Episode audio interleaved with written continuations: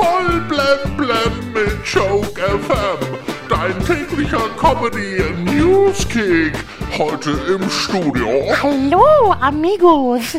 Hier ist Bibi. Heute ist übrigens an diesem 20. September Deutscher Kindertag. Der Feiertag für alle, denen Fernseher und Radio als Geräuschquelle im Haus nicht mehr genügt haben. Olaf Scholz und Annalena Baerbock haben sich gestern im letzten Triell gegen Armin Laschet verbündet. Also meine Lieblingsszene war, als Moderatorin Linda Zerwakis ein altes Mickey Maus Heft rausholte und Armin Laschet die Sache mit dem Klimawandel zu erklären. Danach war für mich klar, am kommenden Sonntag wähle ich Mickey Maus.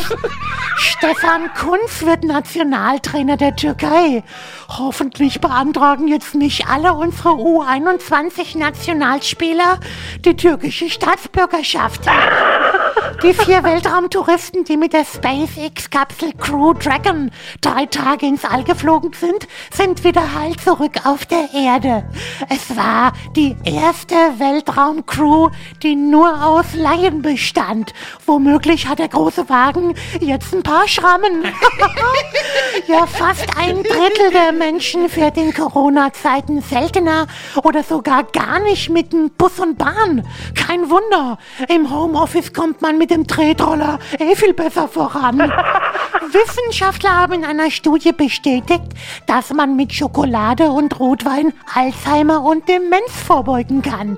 Da muss ich meinen Hausarzt mal fragen, ob er mir für Rotwein und Schokolade ein Rezept ausstellen kann. Und kommen wir noch zum Wetter. Ja, der Herbst schickt langsam seine Boten voraus.